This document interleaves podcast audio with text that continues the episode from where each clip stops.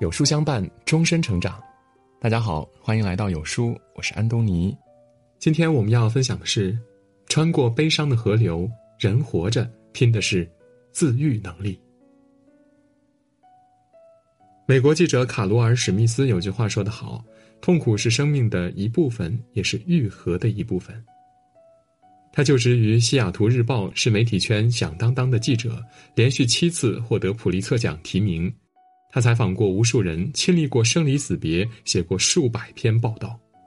为了鼓励他人，更为了救赎自己，卡罗尔用七篇最为震荡人心的故事编成了一本书《穿过悲伤的河流》。此书一经出版，便如救命稻草般被人抓住。不少读者评其为在生活中挣扎的人必读书目。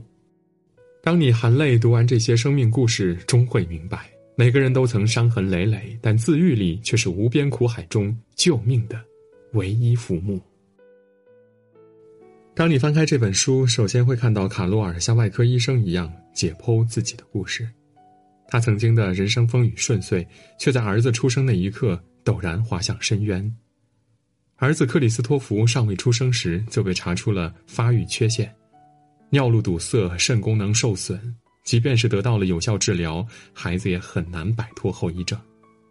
但在卡罗尔的不懈努力下，克里斯托弗顽强的活了下来，还在七岁这一年被医生推测有痊愈的希望。这一刻，卡罗尔如释重负，庆幸自己熬出了头。这年圣诞节，他精心准备家庭聚餐，为每个人挑选礼物，还提前学了几道拿手菜。一个明媚的下午，卡罗尔迈着欢快的步伐回家，谁曾想噩耗竟然突然降临。医院打来电话，说克里斯托弗突发肠梗阻，抢救无效死亡了。卡罗尔的世界在电话接通的那一秒轰然倒塌，他站在内心的废墟上不知所措。之后很长一段时间，他过得醉生梦死，直到看见了《西雅图日报》上的一条公告，才缓缓的回过神来。那是国立卫生研究院的一篇文章，科普了一种儿童早衰症。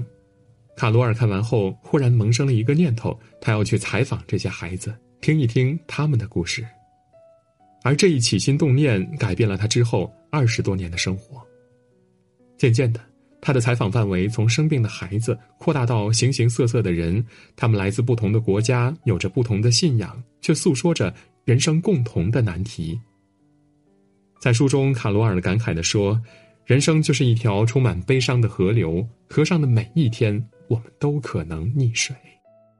有人好不容易找到工作，转眼就被裁员；有人刚还完房贷，父母又生病住院；有人看上去幸福美满，却面临离婚的痛苦；有人拼尽全力，可是日子还是毫无起色。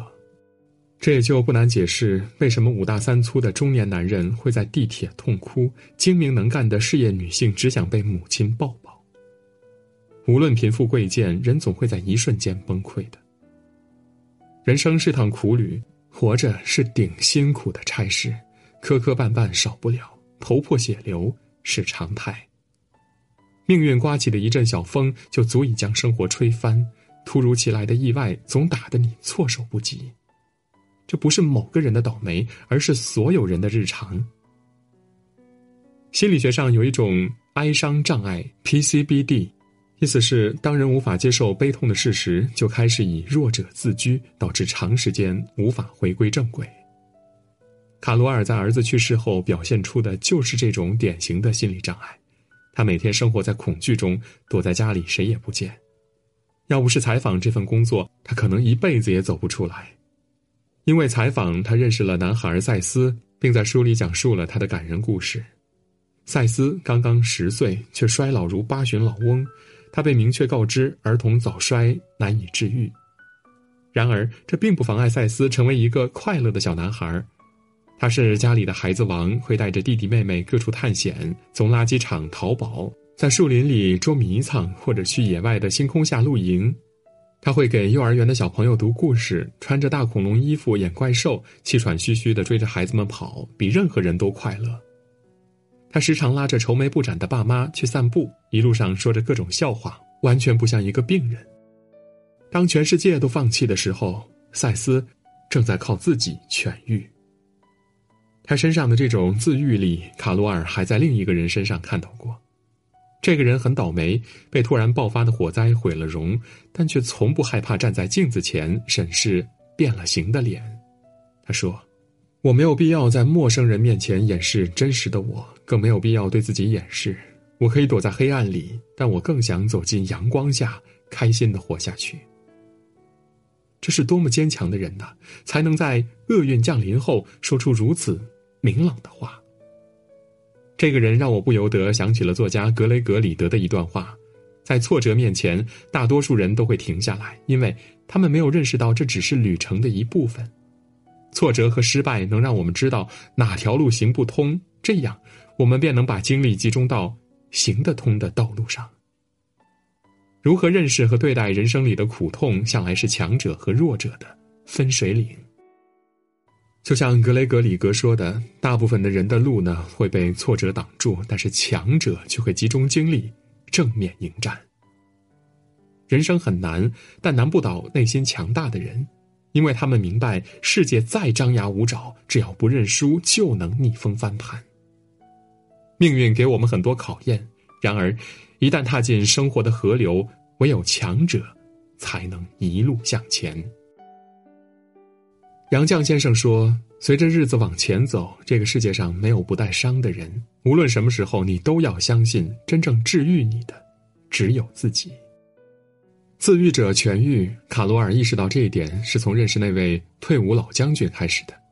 老将军心高气傲，却不想因为一次严重的脑溢血成了废人。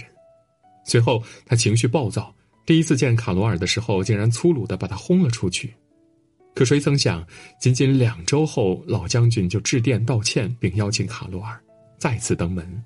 但这次他明显感觉老爷子不一样了，眼睛里有了光，声音也洪亮了许多。老将军告诉他，从上周开始，他正式向这副残躯宣战了。白天积极配合康复训练，晚上就读书、听音乐、写回忆录。没想到心境豁然开朗了。卡罗尔深受启发。也在几十年的自我疗愈之后，从伤痛中走了出来。如何面对生命中突如其来的打击？作者给了我们这些解药：一、六神无主时工作。在书里，卡罗尔不止一次感恩报社，要不是这份工作，他永远没有理由说服自己好起来。而且一旦忙起来，就不会陷入回忆中无法自拔。如果你也深感迷茫，不妨像卡罗尔一样，为自己找点事儿做。忙碌是遏制胡思乱想最好的办法，行动会让我们实现更大的价值。二，孤独冷清时运动。卡罗尔说，他最害怕夜晚，夜晚太冷清，太孤单。忍无可忍时，他会叫着闺蜜去跳舞，嘈杂热闹的舞池顿时让他对生活有了知觉。一支支舞跳下来，大汗淋漓，筋骨舒展，再回家洗个热水澡，就能安稳的睡去。其实，跳舞、跑步、登山，任何一项户外运动都是治愈身心的秘诀。三，苦闷压抑时交谈。受过命运重伤的人，或许都有一段自闭的经历，没有想见的人，没有要说的话，性格越来越孤僻，内心越来越压抑。这个时候呢，要刻意提醒自己走出去，找个聊得来的人谈一谈，就像卡罗尔。当他大胆把心事说出来，才发现别人并没有幸灾乐祸，也没有恶意的重伤，反而是自己心里轻松了不少。四委屈绝望时读书。毛姆曾说：“养成阅读的习惯，等于为你自己筑起一个避难所，几乎可以避开生命中所有灾难。”读书能构建起一个人的精神家园，给心灵搭建起避雨的屋檐。卡罗尔从小爱看书，儿子去世后呢，他更是手不释卷，阅读了大量的哲学书籍。渐渐的，他的思维境界有所提升，不再固守着自己的委屈、绝望。人生在世，难免遭遇挫败、委屈时，不妨多读点书吧。卡罗尔说：“穿过悲伤的河流是一本关于伤痛的书，但又是一本关于爱、生活、坚强和快乐的书。”在一个又一个因意外而改写的人生故事中，卡罗尔教会了自己去接纳、去理解，然后无所畏惧，抬头向前。故事的最后，他写道：“每个人面临的最大挑战，其实是自己的心。把心安抚好，让自己坚强起来，你就具备了抵御任何创伤的自愈力。”莫泊桑说：“人的脆弱和坚强都超乎自己的想象，弱者自顾自怜，听天由命；强者坦然接纳，自我治愈。愿你经历人生的颠簸后，有爬起来的决心，又有走下去的毅力。当自己成为解药后，就没有治不好的伤。”点个再看吧，与朋友们共勉。